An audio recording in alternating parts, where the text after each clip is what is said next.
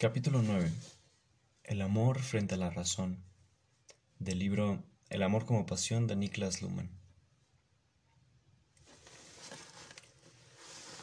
Tras el análisis necesario de la estructura de la presente tentativa de codificación de las relaciones íntimas y utilizar con ese propósito la alternativa amor-pasión, podemos abordar una segunda cuestión igualmente fundamental, la de la diferenciación de ese código concreto. Seguimos para ello en el terreno de la semántica histórica y nos basamos en un texto corto pero sustancioso, exactamente un diálogo del amor y la razón. El diálogo debe ser leído desde el ideal tradicional del amor supeditado a la razón. Este ideal se disocia en una contradicción entre razón y amor que no permite ya una solución jerárquica doméstica, sino solo una especie de reflejo socio-reflexivo de los intereses opuestos en cada uno de los principios en acción. Para poder representarlo, en la exposición se hace hablar a, personificaciones del amor y de la razón, si bien en lo formal se mantiene en el terreno de un tratamiento alegórico del tema. El diálogo es una discusión en el salón de una señora a la que el autor concede el extraordinario don de mantener una perfecta relación entre el amor y la razón. En el diálogo, y ese es el punto decisivo, la razón representa la sociedad resultante de sus exigencias estructurales, y esto remite de manera principal a los puntos centrales que deben ser defendidos por la razón, la elección paternal de la esposa-esposo, para el hijo o la hija, y la igualdad de clase social en el matrimonio o en su caso en relaciones íntimas. La razón brilla por sí misma y en verdad también el, el amor, puesto que constituyen requisitos razonables.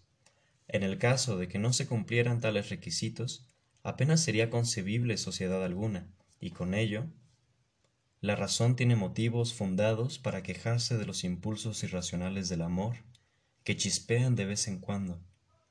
La razón, por el contrario, aparece como si el amor escapara a todo control razonable y se desarrolla en el terreno de lo irracional y lo irresponsable.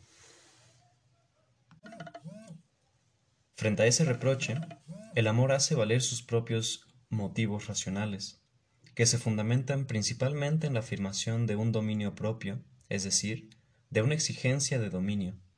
Los padres cometen un error al cual no consultar al amor antes de tomar una decisión sobre el matrimonio de sus hijos, y en lo que respecta a las diferencias de clase y estado social y a la fatalidad del amor más allá de los límites de la propia clase, la solución estriba, y este es uno de los argumentos decisivos del amor, la solución estriba en que el amor hace iguales a los amantes, y con ello anula toda diferenciación de clase social. Luego aquí dice unas cosas en francés que no sé cómo pronunciar, y dice, Basándose en lo particular de su campo de acción y de su poder, el amor puede exponer su propia razón, mientras que la capacidad racional de amar, al final del diálogo, no es más que un simple desideratum que se, que se devuelve, dedicado galantemente a la señora de la casa. El amor es consciente de que no puede competir con la razón, puesto que ésta precisa percibir su competencia universal, que no le puede ser arrebatada por el amor en modo alguno. Pero precisamente por eso, la razón tampoco puede aspirar a un dominio absoluto. El universalismo y el absolutismo se excluyen recíprocamente. Dice algo en francés. En este caso, la razón reconoce sólo la intención de un conflicto violento y rompe el discurso con indignación. El diálogo puede ser fácilmente traducido al lenguaje teórico de la sociología. La sociedad ha cedido los controles racionales, es decir, aquellos que se justifican en relación con ella misma, sobre las relaciones íntimas sin que por ello su existencia como sociedad tenga que ser puesta en duda o cuestionada. En el caso de relaciones que se van haciendo cada vez más complejas, las opciones de universalidad y de totalitarismo tienen que ser disociadas. La transmisión total sensorial es algo a lo que solamente puede aspirarse desde puntos de vista particulares, y en el amor, como hemos podido experimentar en otras fuentes, solo se ha alcanzado de forma momentánea.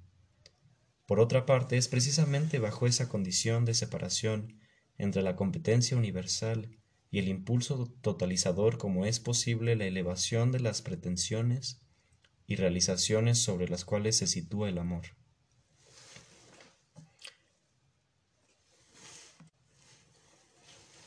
El amor exige básicamente prioridad. Esta prioridad es afirmada en tonos de total soberanía, porque lo quiero así. A esto corresponden las numerosas paradojas que se dan en la codificación, paradojas que no pueden ser presentadas como un compromiso lógico, sino en calidad de una forma deseada. Ello, sin embargo, no quiere decir que el amor intrigue para situarse fuera de la sociedad y actuar a su entero capricho más bien se remite a los fundamentos básicos de la razón.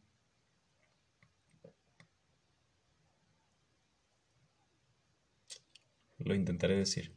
L'amour, l'amour a des raisons qui valent mieux de celles de la raison mesme. Solo es cuando es oprimido hasta el límite del conflicto Solo cuando es oprimido hasta el límite del conflicto se jacta el amor de su soberanía. Si se le deja solo, actúa de acuerdo con sus propias leyes, formuladas en el código del amor-pasión.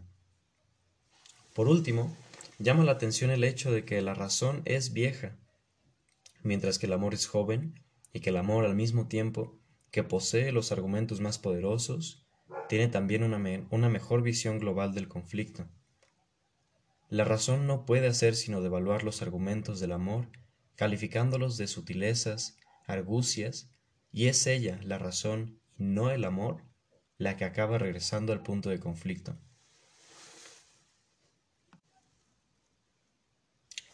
Desde que la razón, que defiende una formación social de tipo clasista y jerarquizado, se ha convertido en un partido, falta una autoridad, una instancia última para la solución del conflicto y habrá que preguntarse si alguna vez volverá a darse una instancia tal que pueda volver a ostentar el título de razón. Así suceden las cosas en el siglo XVII, en un diálogo del amor con la razón, pero, pero solo orientado a la afirmación de su propio territorio, de una lógica propia y una disposición soberana sobre la conducta del hombre. El amor exige reconocimiento, exige un estatuto moral, gusta en cierto modo de que reconociendo su peculiar inquietud se le deje tranquilo. Solo a partir de 1760, aproximadamente, esa exigencia empezó a ser explícita de modo cada vez más agresivo. Los convencionalismos morales se vieron atacados en calidad de tales. Al propio tiempo el amor aumentó su repertorio. Amor a cambio de pareja, libre disposición del propio cuerpo, incesto.